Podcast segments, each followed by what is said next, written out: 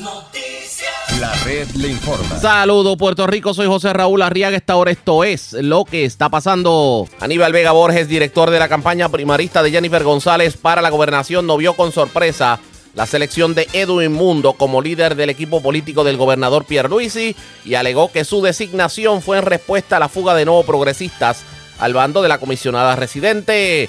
No era sorpresa para nosotros que se nombrara a Mundo porque entendemos que el compañero domina lo electoral y ha habido una fuga del equipo de Pedro Pierluisi en términos de que ellos se han percatado mediante llamadas corroborando funcionarios de colegio que habían trabajado en el 2020 con él y presidentes de unidades que esta vez van a estar trabajando con Jennifer González. Fue una cita. De hecho, según Vega Borges, Jennifer González presentará pronto a su compañero de papeleta para la candidatura a la comisionada residente.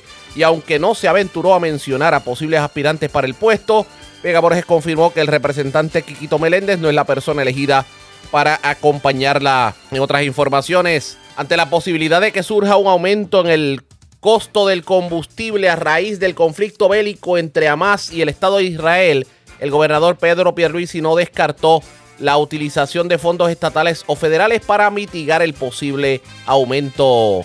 Fondos, ya sean estatales o federales, para mitigar el aumento, es decir, para evitar el aumento. Pero el, el, al aumento que nos estamos refiriendo es al que pudiera resultar de la reestructuración de la deuda. Como la autoridad no ha estado pagando deuda ya como por seis años y va a llegar el momento que la va a tener que pagar, la que quede, la reestructurada, y se va a incluir en el presupuesto de la autoridad.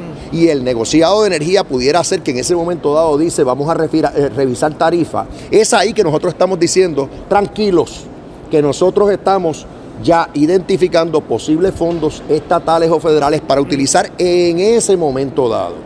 Eh, en cuanto al costo del combustible, eso varía constantemente.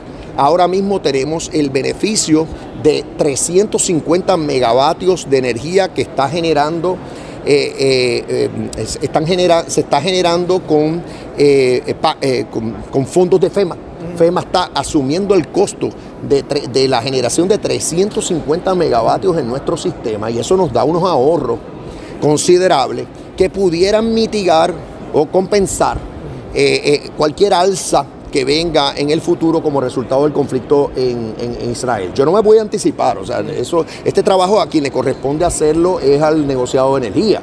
Lo que pasa es que nosotros estamos vigilantes, nosotros monitoreamos lo que hace el negociado de energía, y, pero otra vez mi olfato es que como estamos teniendo ahorros ahora por la generación que nos está proveyendo FEMA, eh, pudiera ser que no haya un alza como eh, algunos anticipan, porque una cosa compense la otra. Entérese primero, sintonice la red informativa de Puerto Rico. Regresamos en breve con más.